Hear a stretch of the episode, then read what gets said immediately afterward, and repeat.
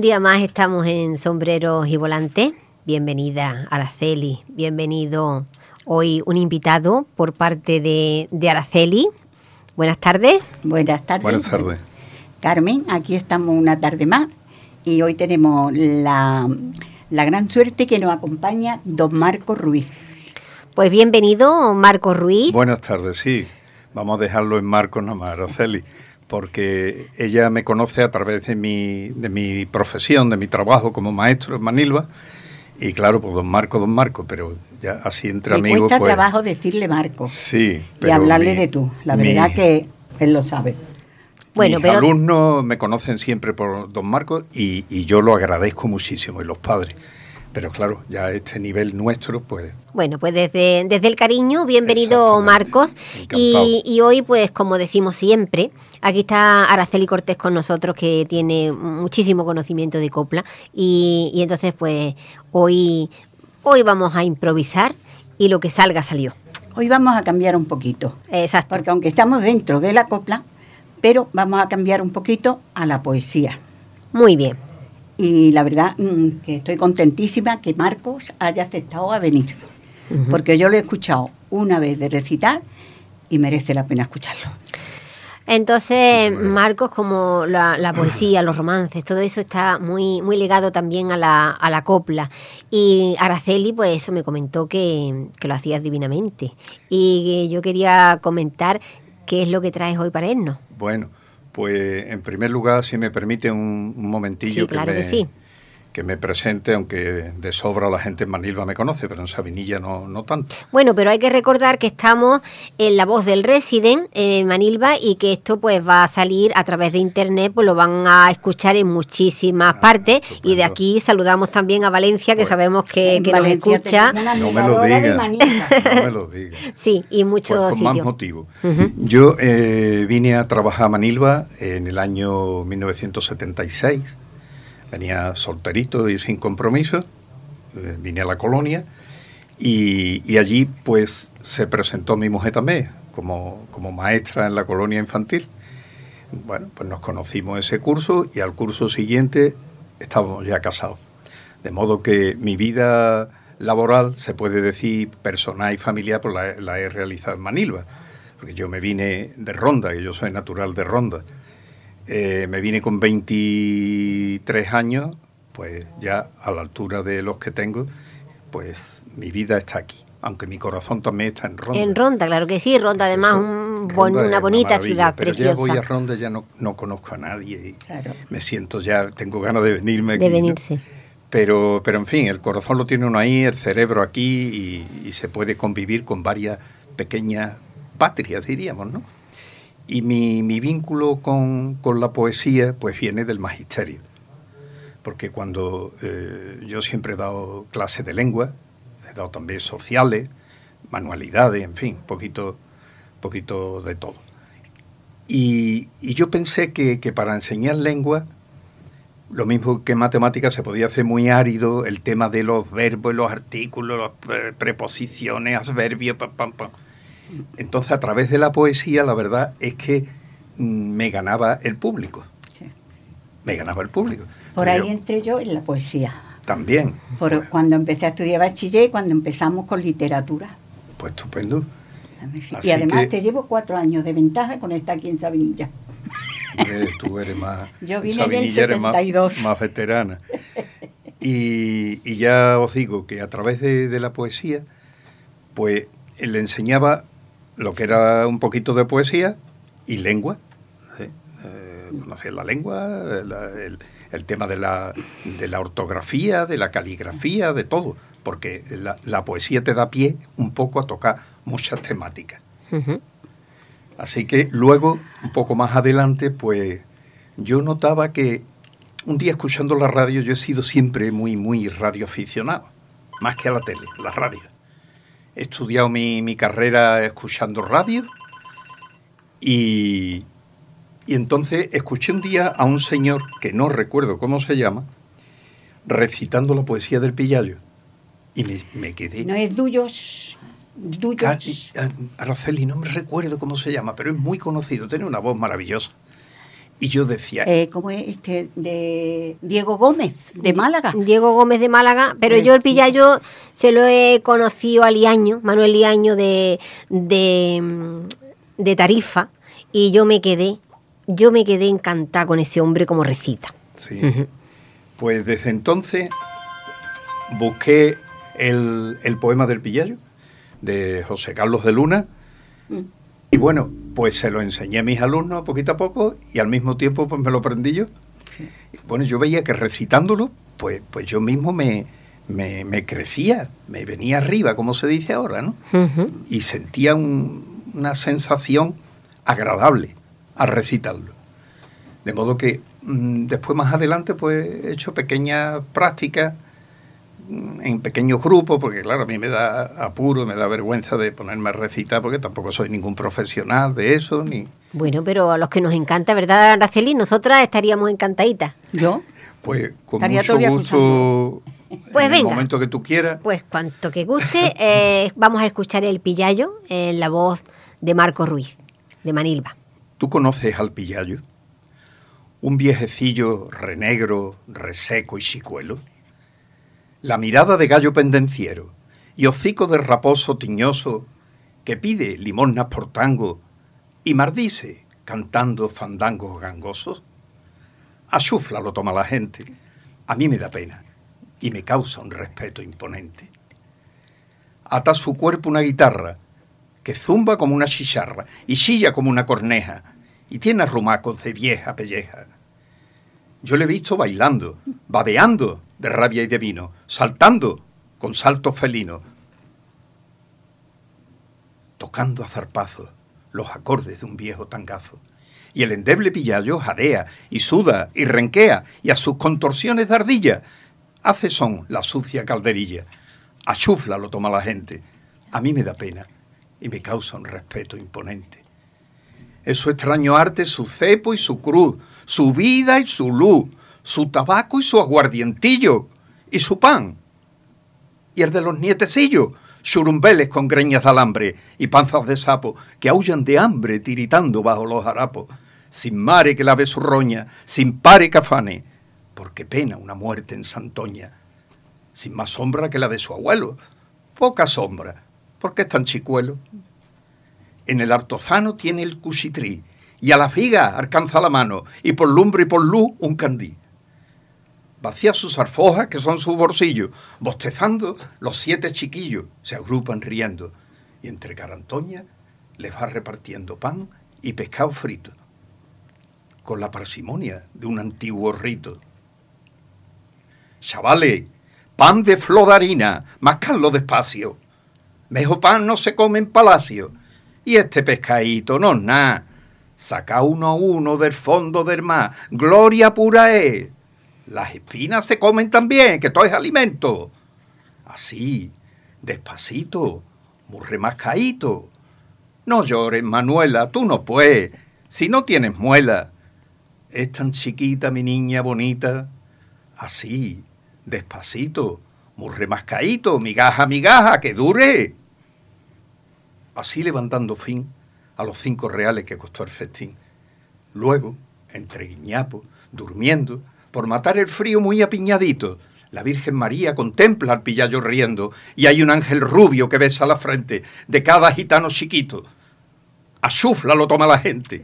A mí me da pena y me causa un respeto imponente. Bravo. Qué bonito. Qué bonito porque es que entra, entra una congoja cuando se escucha, ¿verdad? ese lo tengo, ya te digo, desde hace te lo comenté el otro día, era yo pequeña y se lo escuchar poeta gitano, que iba con Juanito Rama en Tetuán. Y ese poema se me quedó a mí. Luego tuve un profesor de literatura y lengua y nos recitó el pillayo. El Pillayo pues nace en, Málaga, es un personaje, un personaje real.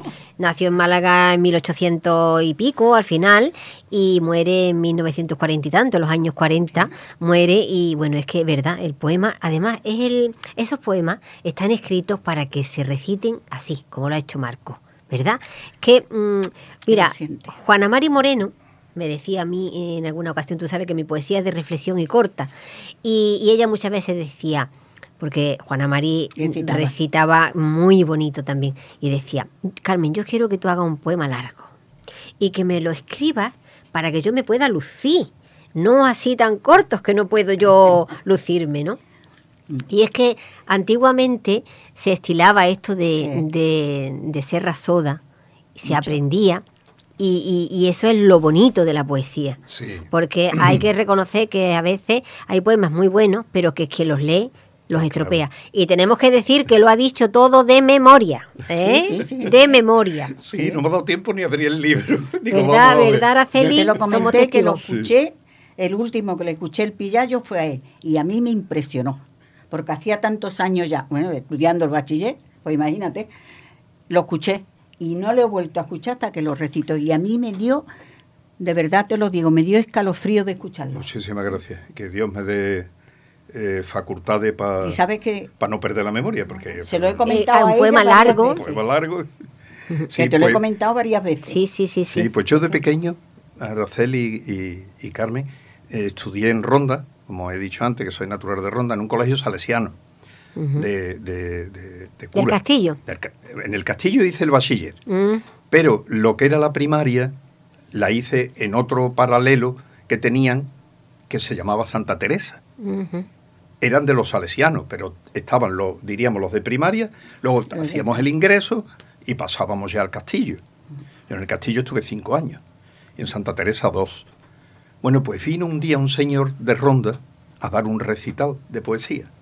Y yo tendría, pues, ocho o nueve años.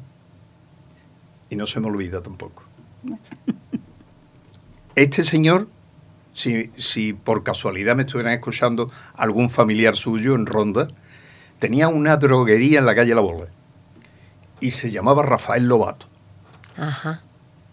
De manera que ahí queda dicho y en agradecimiento también a ese hombre y a sus familiares. Pues mira, nunca se sabe hasta dónde llegan las No ondas. A lo mejor lo escuchan. Pues, Claro. Pues ahí, ahí va. Y, y la chavalería de hoy, ¿cómo cree? Bueno, yo te voy a llamar de tú, Sí, como nos has dicho al principio. Sí, no Eh, ¿La gente joven crees que aprecia este tipo de poesía? Esto, mm, yo creo que, que esto no son eh, canciones de rock and roll, ni es eh, Operación Triunfo.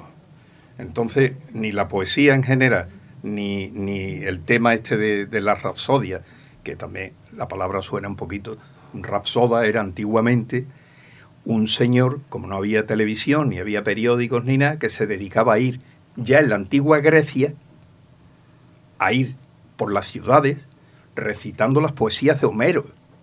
Ese era el rapsoda. Y mira por dónde va. Y mira por dónde vamos. Entonces, este tema es, yo creo que mm, nunca va a desaparecer, porque toda persona que le guste la música, que le guste un poquito, eh, se tenga un poco de, de sentimiento, pues lo va a apreciar. Pero, pero claro, va a ser una cosa siempre un poquito de, de minoría, ¿no? Pero, ¿verdad, Araceli, que nosotros hemos conocido este, este mundo de estrecheces y entonces eh, nos llega más al alma? Sí. Porque podemos comprender Sí, sí. eh, ese personaje del pillayo repartiendo Sí. esa poca comida entre los nietos. Los niños hoy que lo tienen todo no, No, por Dios. lo, no lo van a apreciar jamás. Oh. Entonces, Pero- esa es la, la razón de que se caigan los lagrimones la primera Sí. vez que se escucha Bueno, ese tipo pues- de poema. Pues Pero sí. pienso que conforme están las cosas hoy, quizás más adelante se acuerden del pillayo. Porque hoy por hoy Sí, los abuelos están manteniendo a los nietos. desde luego, desde luego. ¿Eh? Muchísimo. Entonces hoy a lo mejor no se dan cuenta, pero a lo mejor pasa un tiempo y Dios quiera que no, Sí. se van a acordar del pillayo. Ojalá. Del ojalá que pillayo y otros muchos que, que han Y- y, sacrificado otro- y otros mucho. muchos pillallos, ¿no? Exactamente. Ya. Bueno, y, y Marco, em, también, aparte de, de saberse esos poemas tan, tan bonitos de memoria, eh, ¿ha escrito algunas cosas suyas? He escrito poco. La verdad es que a mí, además, la poesía me, me da tanto respeto que, que he escrito muy poco de lo que es poesía. Mm, He escrito algunos cuentos, Ajá. que también un día podíamos leí alguno. Siempre, siempre yo he enfocado a mi, a mi público, a mi, a mi gente, a mis alumnos. Claro. Entonces he escrito algunos cuentecitos tratando de, de inculcarle mm, consejos, inculcarle un poquito de, eh, de aquellos valores que, que, yo quería transmitirle, que siempre han pasado, dicho de paso, por el tema de la naturaleza. Es decir, yo soy una persona que eh, a mis alumnos se lo decía, el día que, que, salgáis ya de mi, de mi esfera, de que no seáis alumnos míos, pues más que me recordéis por las matemáticas que os he enseñado o, o, la historia, quiero que os acordéis de mí por el, por el amor a la naturaleza. Entonces, mmm, cuando escribo un cuento, siempre lo enfoco a algo de animales, de plantas, de, en ese tema, ¿no? Es donde yo más a gusto me siento y, y, y trato de transmitírselo a, mi, a mis alumnos. Uh -huh. Además, jubilé, cultiva pero... unos caquis riquísimos. Sí, ¿no? Doy fe. Y unos membrillos riquísimos. Y yo sí. también doy fe de algunos dibujos de membrillos, ¿no? bueno, eh, vamos a hacer un, un alto en el camino porque hoy vamos a escuchar también una rareza, ¿no? por decirlo de, de, algún modo. Como Sombrero y Volante está dedicado a, a la copla, eh, hablamos pues, del gran compositor mm, Rafael de León, ¿no? Y entonces hoy lo que tenemos aquí preparado como una sorpresa es en la voz de Rocío Jurado recitando a Rafael de León un poema que él le había escrito mm, a sus padres. Así que vamos a escuchar a, a Rocío Jurado y luego pues seguimos pues o bien hablando de, de, Rafael de León o de la copla o de lo que se crea oportuno. ¿Me ¿eh? permites? Sí, claro. Lola Flores ha recitado mucho a Rafael de León. Y recitaba muy bien. ¿eh? Recitaste el otro día, eh, ma mañana, tarde y madrugada. No, perdón, no fuiste tú. No. no. Fue Miguel el ah, que recitó. Ah, Miguel, Miguel, Miguel López. Y es que lo Miguel López Ramírez. Lola Flores. Ajá. Pues y otras veces no... recitaba y luego la canción, la copla. Mm, pues no. Y la verdad, con el temperamento que ella claro. tenía. Hay un, hay un, un poema que, que, he leído en el libro que me ha prestado Araceli, precioso, de, de Rafael de León. Y hay un poema que, que me ha llamado mucho la atención porque mm, para mí yo lo considero como un homenaje a la copla. Y no es muy, no es muy largo. Bueno, pues ahora después lo lee. Cuando tú sí. quieras, lo vamos a leer porque... Sí, claro. Ahora, ahora que, que, merece, la, que pena merece la pena escucharlo, no, no en mí, sino la letra, poner uh -huh. atención a la letra.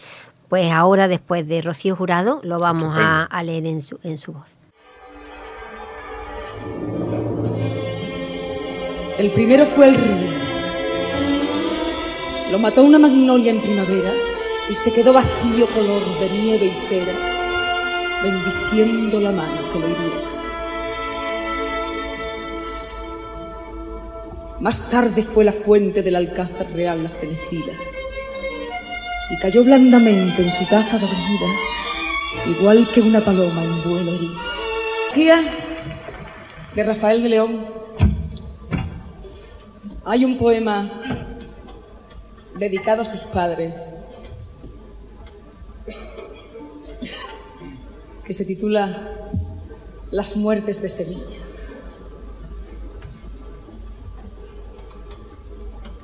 de laurel, no de acero, con falda de campanas y cristales. La torre es un arquero cuyos leves puñales, aún mojados de rosas, son mortales. El primero fue el río. Lo mató una magnolia en primavera y se quedó vacío color de nieve y cera bendiciendo la mano que lo hiriera. Más tarde fue la fuente del alcázar real la fenecida y cayó blandamente en su taza dormida, igual que una paloma en vuelo herida. Después fue la muralla con su manto morisco y almenado quien cayó en la batalla sangrando en el costado por un lirio galán y enamorado. Y las rejas floridas y la cruz de la plaza y la cancela recibieron heridas del arquero que en vela en la giralda es novio y centinela. En Sevilla se muere con una muerte blanda y deseada. Y el dardo que te hiere no es cuchillo ni espada, que es de flor y de sol la puñalada.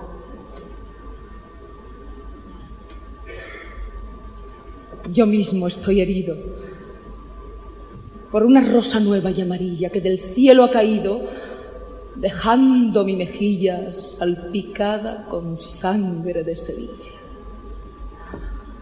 Sé que no tengo cura y no me quejo a nadie de mi suerte. Mi herida es mi ventura y cuando caiga inerte, bendeciré al amor que me da muerte. Sevilla. Bueno, pues ahí ha quedado la voz de la más grande también, eh, recitando ese poema de, de Rafael de León. Y bueno, Marcos hoy tiene mucho que decir, ¿no? Y ya que estamos aquí, ¿verdad, Araceli? Hoy vamos a, vamos a deleitarnos con lo que Marcos nos tiene preparado. Así que, ¿qué te gustaría ahora recitar, pues, Marcos? Al hilo de, de, hablando de Rafael de León, de Rocío Jurado, que, vamos, Rafael de León, mmm, ese hombre lo estoy yo descubriendo ahora también, hace poco. Yo siempre he oído las canciones de Rafael de León. Pues nada más y nada menos que 8.000 canciones. Bueno, por Dios. 8.000 canciones. Una barbaridad. Eh, 5.000, ¿eh? sobre 5.000 con, con el trío, ¿no? Rafael de León, Quintero, Quintero y, León y, Quiroga, y, y claro. las otras 3.000 pues en colaboración con otros autores y solo. Es que además es, que es un autor... Nino Bravo también, por ejemplo. También. La, de la última. Pero es que también eh, ese hombre cumplía todos los requisitos para estar en la generación del 27 y sin embargo no se incluyó por motivos no, políticos. Exactamente. Pero um, hay que decir que, que, bueno, pues que tuvo mucha relación pues con Federico García Lorca, que eran amigos, que tuvo relación con Luis Felipe, que tuvo relación con Rafael Alberti, que incluso el bachiller lo hicieron en un colegio del puerto de Santa María, juntos, ya que se conocían de hacía tiempo. Pero era sevillano, aunque ¿no? Rafael de León. Rafael de León era sevillano y además sí, aristócrata. Sí, sí. Y bueno, y los otros eran republicanos, pero Vaya. aún así había ese nexo común de la poesía y no sabemos, no sabemos bien por qué, pues Rafael de León no está incluido en esa generación del 27 cumpliendo todos los requisitos y encima sus poemas y sus canciones se han recitado más que ningún otro en, en Rafael en el mundo. León también se le ha tachado de homosexual. Sí. Y él hablaba de su amante y él nunca se ha cortado a hablar de esa relación. Entonces, Eso entonces era también un, una losa. Exactamente. Una y losa a él fueron los, los amigos como mmm, Quintero, León, Quiroga, Valverde, los que lo introdujeron en el mundo de la copla, en este mundo, porque la aristocracia y su condición no estaban bien vistas. Además parece que la copla eh, se ha considerado también en cuanto a, a la literatura como algo de, de segunda categoría Sí, o tercera. Parece que, que no eran poetas, grandes poetas cuando cuando la- las canciones hay canciones que, que son vamos son poemas, son poemas de la vida. Y hay un, una referencia de un poema de Rafael de León que, que habla de este, de este asunto, ¿no?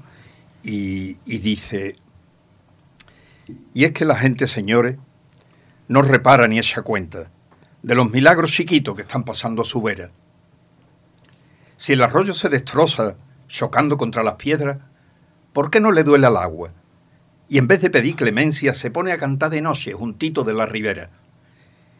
¿Dónde compran los trigales? Los peines de viento y seda, con que al despuntar la aurora se peinan y se despeinan. ¿Qué pintó pintar los lirios con túnicas nazarenas? ¿Y quién puso los dorados al pecho de la oropéndola? ¿Y quién levantó el arco iris que disipa las tormentas? Viendo una flor y una fuente y un pájaro y una estrella, debían pedir clemencia los duendes de la conciencia. Y todos esos milagros, y la alegría y la pena, y el demonio de los celos, y el suspiro de la ausencia, todo eso está en las coplas, que el arma del pueblo inventa. Y son como seres vivos, a imagen y hechura nuestra. El caballista que baja, galopando de la sierra, con el clavo de la duda metido entre ceja y ceja. ¿Debo quedarme en Campillo o tirar para Sierra Yegua? Porque Carmela es muy guapa, pero Lolilla es tan buena. La muchacha que ha colgado su corazón en la reja, mientras los ojillos negros espían la callejuela, pa' ver si doblan la esquina, los pasos que nunca llegan. Todo eso está en las coplas que el arma del pueblo inventa, y son como seres vivos, a imagen y hechura nuestra. Yo creo que ahí defiende muy bien la copla este hombre. Y además que la copla no sé por qué se ha demonizado tanto cuando la copla es una historia. Hay ¿Verdad? también un- una poesía que se la escribió Antonio Machado a Manuel y le decía, hasta que el pueblo las canta, las coplas, coplas no son. Una vez que las han cantado, nadie conoce al autor. Ahí lo tiene. Él también dice que tenía mucha influencia pues por las criadas, porque claro, eh, eh, tenía una posición social alta y a través de las criadas él se enteraba de lo que pasaba en la calle. Claro. Y eso le servía de, de inspiración para crear esas historias de amores, desengaños, de celos, de, de- de pasiones. Sí, porque claro, toda su, su posición, pues parece que no le correspondía No. mm, conocer la temática popular tan, tan a fondo. Tan ¿no? a fondo Y como... Sin embargo, Ahí está. Él tiene un poema que, según dice el libro, se lo dedicó a su amante. Tú eres mi amigo. Y también Ojos Verdes, en 1931. Ah, claro. ¿m? Él, eh, además, eso me lo contaste tú, Araceli, que en principio se recitó de un hombre para un hombre. Sí. Y después Es que se- lo pone, lo pone, Ah, no sí. sé si te has fijado, abajo en Después se hizo- que pone cuando es para mujer, Sí, cuando se versión. ha hecho Y- sí, una y- versión para mujer y hombre, Sí. y lo explica muy bien, muy bien. Y después en el 37 se hizo una versión para que la cantara Conchita Piqué. Concha Piqué. Concha Piqué. Ujú. Así que, bueno, yo creo que, que la, que la copla, lo que pasa con la copla es que en los años 60 pues decae un poco porque ya entran otras corrientes y la gente joven quiere irse por. Sí, mira. Pero yo creo que después hay un resurgir, en los años 80, después aparecen ya otras tonadilleras como Rocío Jurado, como otra gente más, más joven.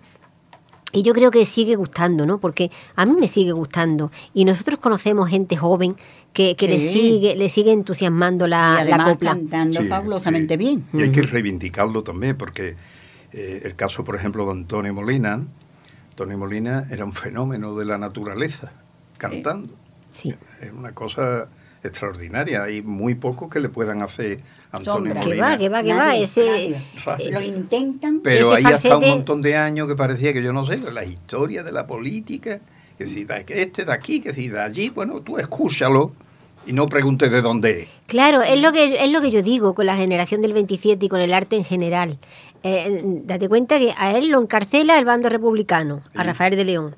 Claro. Eh, cuando era amigo de los republicanos. Yo creo que es que el arte y la belleza no tiene color de bandera. Pues la- no debería. Para mí no debería, no debería de tenerlo.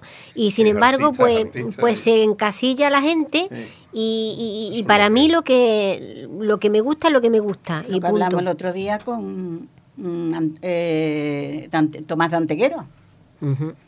Como él no insistió en lo que él era, se quedó ahí. Miguel de Molina, como movió, movió, movió, movió, Pero Miguel de Molina yo pienso también que era también lo que le hicieron, ¿no te parece a ti que fue por celos también? Sí, de, sí, de ese claro, ministro claro, también. Ahí fue, ahí fue un problema político. Eh, pero y y yo más bien creo que era hasta sentimental, fíjate. Claro, Eh, es porque que eso es... precisamente el que lo quería a él era hijo de un ministro. Entonces ahí estaba la, el amor Oh, más la política. Ahí está. ¿Quién Y pudo más? La política. La política, porque eso no es normal, que el hombre se vaya de aquí, que triunfe en Argentina, que lo deporten de allí, que se vaya a México, que le pase lo mismo. Pues que eso no es normal, si no hay una mano negra por el medio, ¿no? recién abierta, España había estado, eh, digamos, mm, rechazada por todos los países europeos y americanos y se abrió un poco la puerta y ya pudieron salir, pudieron Y ya ahí, claro, intervinieron muchos intereses. Muchos intereses. Una Bueno, pues va- pena porque, porque han sido grandes artistas, que sí, han sido profetas en su tierra, pero ya ni han tenido un reconocimiento, ni han tenido nada. ¿y qué nos trae Marcos aquí? Que, que no... Aquí tengo mi, mi- mi libro de, de recetas. Muy bien. que ¿Cuándo lo vas a editar? Esto es una recopilación que yo he ido haciendo de, de muchos años. Y, y hay algunas... eh, hoy, viniendo para acá de Manilo esta tarde, estaba la tarde parda y fría.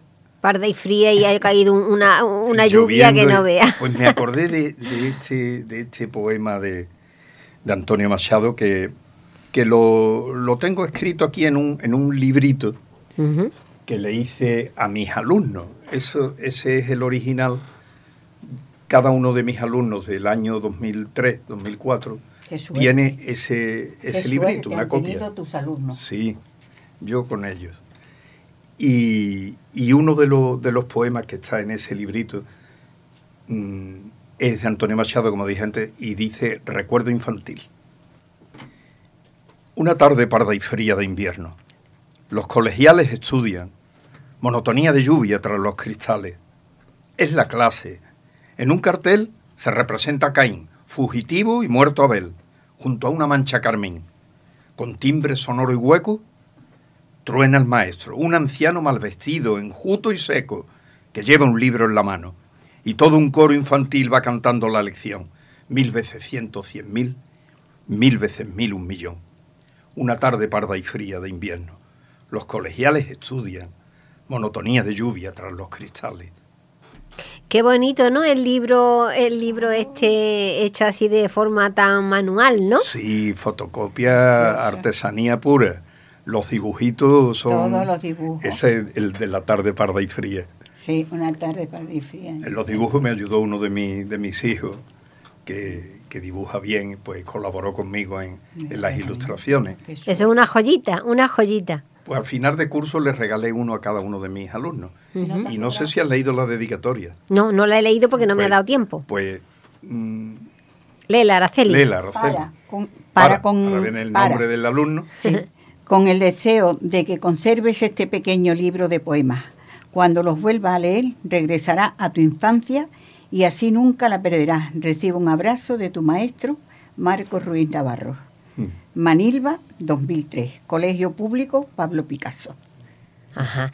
Marco, es que a mí, mm, a mí me da una pena cuando veo ahora los enfrentamientos que hay con alumnos, profesores, Bueno, padres de profesores, increíble. padres de alumnos, porque antes nosotros, por lo menos para mí, la maestra era sagrada. Sí. El maestro era sagrado. Allí no se atrevía nadie a levantar la voz. Ese respeto y ese cariño. Ni se ¿eh? ponía en cuestión No se ponía en Nada. su cuestión. autoridad ni la de su ¿Verdad? padre.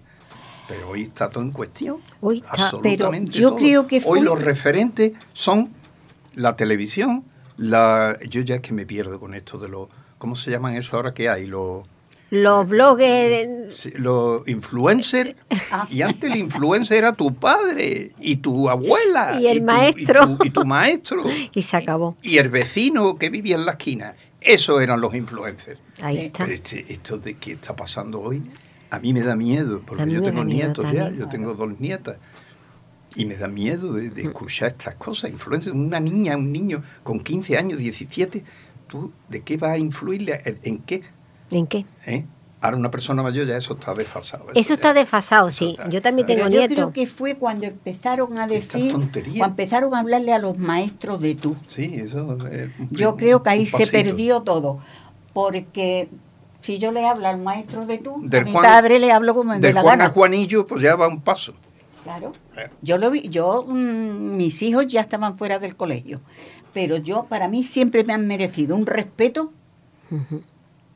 ¿eh? Y eso de fulanito, morenganito, no Sí. porque yo le digo tú porque tú, ¿eh? yo a mí eso no me ha entrado nunca en la Y cabeza. tío, y tía. Y pienso que a raíz de ahí es cuando se ha perdido el respeto a todo. Es que antes la, la cuestión era que si el maestro te había castigado, encima tu padre te castigaba también. Hombre. Porque decía algo habrás hecho. Y ahora, Pero ahora, Es muy diferente. Yo he sido maestro muchos años Y, y yo estoy aquí en Manilva y, vamos, lo puede atestiguar todo el que me conoce. No le he puesto el dedo encima a ningún niño, jamás. Pero tampoco he consentido que el niño me falta a mí el respeto. Claro que no, por supuesto. Entonces, había que jugar en el patio, pues se jugaba. Se, se acababa el recreo, se acabó el juego. Ya está. Estamos en clase, vamos a lo que vamos, que a mí me pagan para trabajar y para enseñaros. Bueno, todo esto viene al caso por este libro tan maravilloso que ha traído Marco Ruiz, que, que es un, un manuscrito, y es la dedicatoria para que esos alumnos vuelvan a la infancia cuando sean mayores. ¿eh? Por eso Sí. hemos desviado un poco la, la atención, pero queremos seguir escuchando poesía porque esto sería un debate de nunca acabar. Por No. supuesto. La enseñanza hoy por hoy sería un debate largo, Sí, largo, sí, largo. sí, sí, sí. Así Hay un- que- hay- también la, la poesía a veces mm, eh, se, se la puede entender uno como algo también a lo mejor aburrido, o de gente mayor, o triste. o- y la poesía toca todos los palos. Todo, todo. Toca la alegría, la pena, la tristeza, el amor, la ilusión. Claro. eh, eh, eh, en fin, es algo, eh, el humor incluso. Sí. Y hay un, un soneto de, de, de Antonio Alcalá que, que es muy simpático eh, y muy andaluz, Venga. dedicado al gazpacho, Ajá, muy bien, muy bien. dedicado al gazpacho. Y sobre todo por, por el final, ¿no? Es lo, lo que te sorprende, ¿no? Dice, salve gazpacho, culinario alarde de la rica andaluza fantasía, dulce, coloradísima ambrosía, en la cual se echan ajo, Dios te guarde. Yo ruego a tu realeza que no tarde en ser huésped de la boca mía. Descienda hasta mi estómago y enfría la sangre mora que en mis venas arde. Tú que la sed apagas del labriego, que bajo el sol trajina en la besana. Tú que sirves de néctar veraniego a tanta urí morena y sevillana. Ven a mi boca, aunque me cueste luego estar de coliquera una semana. ese final, yo no me lo esperaba. ¿Ese de, quién es ese poema? Antonio Antonio Alcalá. Alcalá. Antonio Alcalá. Y, y bueno, el hombre empieza con, con la urí morena y sevillana, descienda Sí, sí, mi- sí. eh, la ambrosía, y, y luego se viene a lo mundano. Claro que sí. Se baja de las nubes y, y dice, aunque me cueste, luego está de Es que la, una semana". la- la poesía no tiene tiempo. El- la cuestión es que, que le- que llega al humor, que llega al amor, que llega a, a muchísimos temas y la que cuestión a es mí me ha descubrirla. gustado desde chica. Descubrirla. Yo lo reconozco, que yo a mí me decían que era una cursi, que está siempre con las poesías. Yo me aprendí, pues tendría 14 años, penas y alegrías del amor. Te puedo decir un trocito. Claro que sí, venga. Adelante. Me lo dijeron ayer las lenguas de doble filo, que te casaste hace un mes y me quedé tan tranquilo. Otro cualquiera en mi caso se hubiera echado a llorar, pero yo, cruzando de brazos, dije que me daba igual. Nada se me importa a mí. Ay, se me ha olvidado. Ya está, perdón. Bueno, ya está, no pasa nada. Pero mira, pero mira Bueno, cómo dicho un llega. trocito. Ha dicho un trocito, claro que sí. Y lo- y lo Bueno, ha- Pero que me la entera, y pero... lo has cumplido. no pasa nada. Y si cuanto que te venga a la cabeza, pues seguimos otra vez y se acabó. Pero me vengo a referir que desde bien chica, bien Y se chica, a mí me ha gustado. Y te digo que mis amigas me dicen, tú, tú eres una cursi y tú estás siempre con la poesía. Digo, a mí me gustan. Te gusta, ya está, claro. ¿Qué Y de cursi nada. Muchos quisieran ser cursi. ¿eh? Y mira, mira toda esa, mi- mira todo ese aprendizaje que, que tú has tenido a lo largo de la vida, ¿no? Con los poemas, con la pintura, con, con, con- con las canciones, con tantas y tantas cosas, Araceli, han hecho de ti la persona que eres hoy. Hombre, yo pienso que algo se queda. Claro, por si supuesto. no te implica en nada, pues yo para mí pienso que eres nada. Pero yo, esta gente que dice, por ejemplo, yo no, ay, no, no, no, yo no leo. A mí la poesía no me gusta. a mí, No, bueno, bueno, eh, poesía hay para todos los gustos. Habrá unos temas que te gusten, otros que no, Claro. pero cada uno Claro. encontramos algo que nos Claro. Pero guste. todas tienen un Claro. Todas tienen un pellizco que pellizquito. te, que, te, que te ayuda, no Sobre sé. todo que te algo que te llegue, que te diga algo, que transmita. Claro. Pero es raro la poesía, que no sé, que no te llega. Siempre tiene un- una frase, una Pero, palabra. pero algo. es cierto que como el que le gusta el cine, pero no le gustan todas las películas. Claro, Claro. por supuesto. A mí me encanta el cine. Pero yo cuando empiezo una película digo, esto es un rollo. Y cambio de canal, que es una ventaja que tenemos ahora. Porque, y me encanta el cine. Yo era de los que de chico en Ronda había tres cines de invierno. El Teatro Espinel, en honor a Vicente Espinel. El Tajo Cinema, él estaba en la calle La Bola por Harto. Y uno nuevo que pusieron al lado de la Alameda, La Merced. Si conocéis Ronda. Sí, claro, la Merced. Además, allí en la Merced vi yo, pues yo estuve también en Ronda estudiando ¿Ah, sí? con las esclavas del Divino Corazón. Vaya, tela. Entonces allí en la Merced había, allí fui una vez al cine y vi, y vi Cantinflas ¿Ah, sí? en el cine allí, en, el- Ya- en la han Merced. hecho abajo y han hecho piso, claro. Eso es- Vicente Espinel también era poeta, ¿no? Vicente Espinel, sí. Creador de la, de la décima o espinela. Sí, Sí. Y, y por lo visto también un músico. Músico. Añadió una cuerda, cuerda a la Sí, guitarra. A la guitarra también, añadió, sí. Por eso. Marcos, ¿qué nos traes más que Sí, nos gusta escucharte? Es que también mm, tengo con e- este tema que llevamos desde marzo, desgraciadamente, del, del COVID-19, han fallecido tantas personas, han enfermado otro montón de miles, porque ya se cuentan por miles los, los fallecidos. Aquí habla de 40, que habla de 60 mil, es una guerra. Y, y a veces lo peor de esto las personas que han muerto en soledad. Que han muerto en soledad, en, lo- en las residencias, porque eh, las circunstancias nos han desbordado. Y hay un, un poeta, poeta maravilloso, español, que, que es Miguel Hernández. Entonces, eh, estando yo en el instituto, el Instituto Pérez de Guzmán, otro rondeño ilustre, tenía un profesor de lengua y literatura extraordinario. También me hizo amar la, la literatura. Se llamaba, se llama, ojalá se llame, don José Manuel Regalado, el Pipa, alias el Pipa, porque el hombre acostumbraba a fumar una cachimba. Y, y parece que lo estoy viendo en aquel instituto, en, aquel, en aquellos inviernos de ronda, como el día de hoy, pero con frío. Íbamos por los pasillos y ya sabíamos que estaba por allí, el Pipa. Porque sin verlo, el rastro que iba dejando. Y un día nos recitó un poema de Miguel Hernández. Él, nos enseñó a, amar la literatura y a estos poetas nuestros como Miguel Hernández, o Antonio Machado, o García Lorca, Juan Ramón Jiménez, ¿ves? o Zorrilla, porque él recitaba los poemas, entonces nos enganchaba. Y nos recitó un día la elegía Ramón Sige.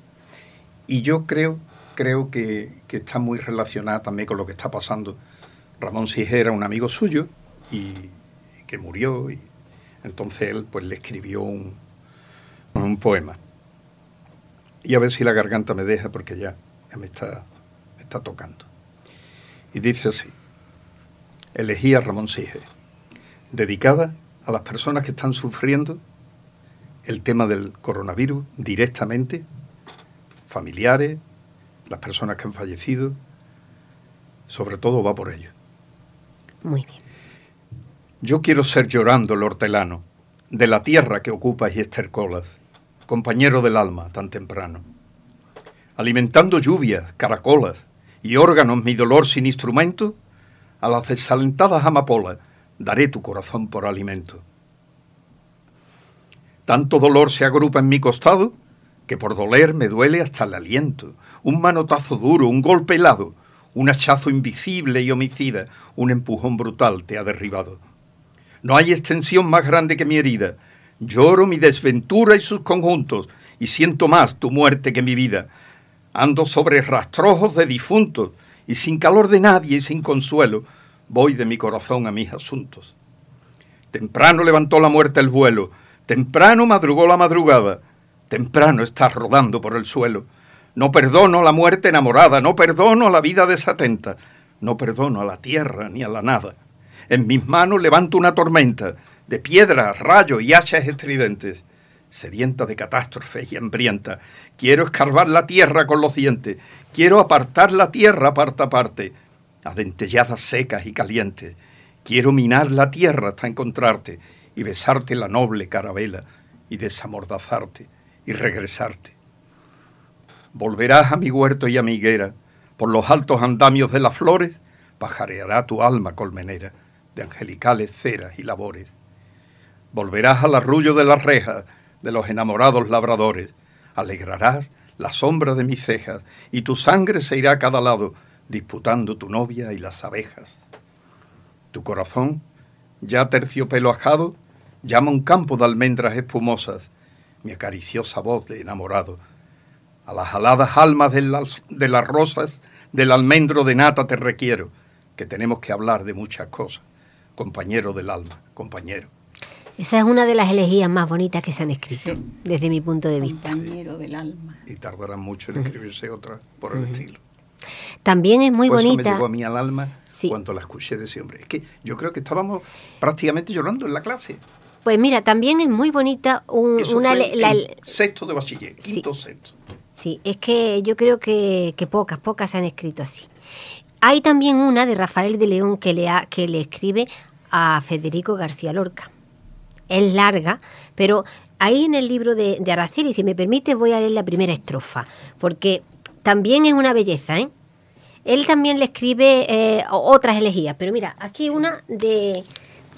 A ver, a ver si la encuentro yo ahora, porque claro, Yo es que tengo libros de poesía y de copla porque me gustan mucho. mira, Cuando tienen que regalar. Es más larga, es más larga, pero bueno, por lo menos la primera. Requiem por Federico. Mm. Lo mataron en Granada. Una tarde de verano y todo el cielo gitano recibió la puñalada. Sangre en verso derramada. Poesía dulce y roja que toda la vega moja en amargo desconsuelo, sin paño de terciopelo ni cáliz que la recoja. Ah, qué preciosidad. Eso es, es larga, pero ta- también me, me- me llama la atención. Pero esa de, esa de Miguel Hernández es que, de verdad, preciosa. ¿Te los quieres llevar? Pues es Yo- cierto que además ese este libro que de donde has leído tú la, la estrofa esa, eh, esto es como, como las buenas películas y eso, que, que lo lees una vez el libro y te entran ganas de volverlo a, Sí, a leer. yo lo re- y yo cada lo vez que lo leas, Le, sacas le a algo nuevo, claro que sí, un poquito más Le de- vas a sacar otra cosita nueva. Pues, pues nada, esto, esto es, es muy bonito y, y os agradezco el, el programa este que hacéis, porque Bueno, hoy es un programa totalmente diferente, pero que lo vamos a repetir en más de una ocasión, ¿verdad, Araceli? Yo, por mí, la poesía es mi, mi debilidad, aparte de la copla. Pero yo, no sé, de- vuelvo a repetir, desde que era chica, a mí la poesía me ha, me ha gustado. Y me ha emocionado siendo una niña y me he quedado, no sé, pensando en, en- en ver ese hombre como ha recitado y ve cómo... A mí eso me ha impactado. Pues nosotros hoy estamos aquí muy, muy contentas que, que Marco eh, nos haya eh, deleitado tarde con... como para quedarse en la casa, pero aquí estamos como en la casa. Aquí también. estamos como en la casa y además nos está escuchando mucha gente o nos Hay va a escuchar. Un pequeño poema Sí. que, que compuse yo precisamente. eh, A mí es que mis alumnos me han enseñado mucho. Aunque yo fuera el maestro, pero, pero uno aprende de sus alumnos. ¿No? A mí me han enseñado muchísimo. Y yo he, he aprendido eh, tanto observándolos, me daban ideas que yo luego ya la- las adaptaba a mi manera y la- la- la- las reconvertía, las reciclaba y las, se las devolvía. Y un día venía en el, en el, en el tema de diario, pues había uno de los trabajos, una de las actividades era componer un poema a partir de una fruta. Entonces yo decía, bueno, bueno, tú coges una fruta, la pera. Tú me tienes que hacer un poemita con la pera. Otro cogía la manzana, otro la naranja, otro, en fin, el plátano, lo que fuera. Y le dije, yo también para darle un poquito de ejemplo y al mismo tiempo, hombre, que lo, que lo observaran, digo, yo voy a escribir una. Exacto. También. Digo, como estamos en Manilva, pues yo voy a hacer uno de la uva. Ujú. Y mientras ellos trabajaban, pues yo cogí mi, mi lápiz y mi papel y, y hice uno de la uva. Pues entonces esto va a ser el broche de, de oro para terminar el programa. Vamos a escuchar este Es poema cortito, de, cortito. de Marco Y Ruiz. de la uva de Manilva. En general de la uva, pero yo digo la uva de Manilva. Y decía así, racimos de perlas que cuelgan sombríos, pacientes esperan que el hombre los coja. Crisol en el plato del rico del pobre, alegría en el alma que el mosto nos deja. Secadas al sol, cual mustias bellezas, esperan el día de ser rescatadas y obtener en la boca el dulzor en la mesa. Es decir, era una simbiosis entre la uva, el mosto y la pasa. Claro, y, qué mejor para, Hice un, como para un- hacer una mezclilla ahí de... este retrato de, de la uva de Manilva, ¿no? Y, y la verdad es que hace ya años que no lo estoy diciendo de memoria, no lo digo ni bien, pero, pero Bueno, Marcos, pues ya se nos van los minutos y ha llegado volando. la hora, ¿verdad que se ha pasado volando? Pues llevamos casi una hora ya, unos minutos faltan para la hora, así que muchísimas gracias por estar aquí y esperamos contar nuevamente con, con esta voz para darle vida a esos poemas escritos en los libros. Gracias, Marco, gracias. mm, por este regalo tan bonito que nos ha hecho esta tarde. el regalo me lo había hecho vosotras, porque esto me, me- me da a mí también un poquito de vida y, y- renovarme y Ha sido una tarde entrañable. Pues gracias también a José Manuel de la voz del Resident y a, y a Gary, el técnico de, de sonido. Y nos vamos a despedir pues con otra historia de la copla para no perder eh, el hilo de, de sombreros y volantes que estaría dedicado siempre a la copla. Pero hoy hemos hecho este inciso en la poesía que, que ha sido maravilloso. Pero vamos a terminar con el re- romance de la reina Mercedes. qué bonito. ¿eh? Y ahí quedó. Hasta la semana que viene. Buenas tardes, hasta el jueves que viene. Ya, buenas tardes, muchas gracias.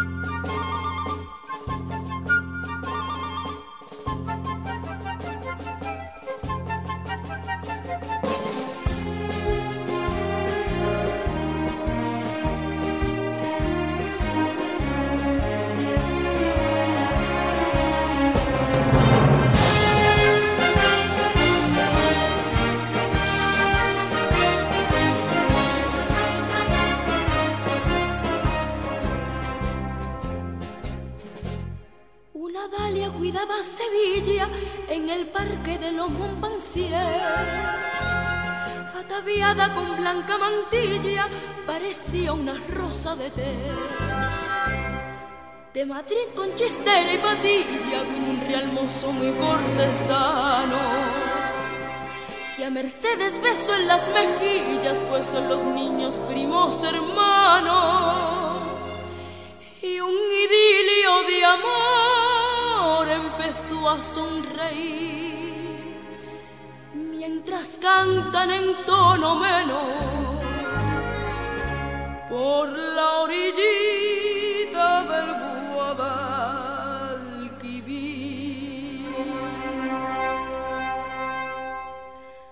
María de las Mercedes, no te vayas de Sevilla, clavel de tus mejillas. Que quieras o que no quieras, y aunque tú no dices nada, se nota por tus ojeras que estás muy enamorada. Rosita de Alejandría, amor te prende en sus redes puede ser que algún día amor te cueste la vida, María de las Mercedes.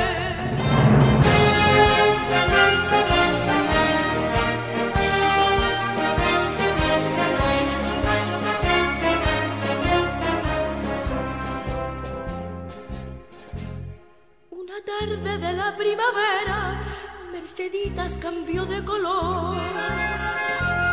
Y Alfonsito, que estaba a su vera, fue y le dijo: ¿Qué tienes, mi amor? Y lo mismo que una lamparita se fue apagando la soberana. Y las rosas que había en su carita se le volvieron de porcelana. Y Mercedes murió empezando a vivir. Y a la plaza de Oriente hay dolor. Para llorar la fue todo Madrid. María de las Mercedes, mi rosa más sevillana.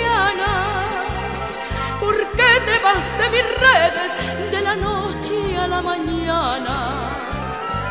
De amores son mis heridas y de amor mi desengaño. Al verte dejar la vida a los dieciocho años. princesita hermosa, que ya besarme no puedes. Adiós, carita de rosa. Adiós, mi querida esposa, María de las Mercedes.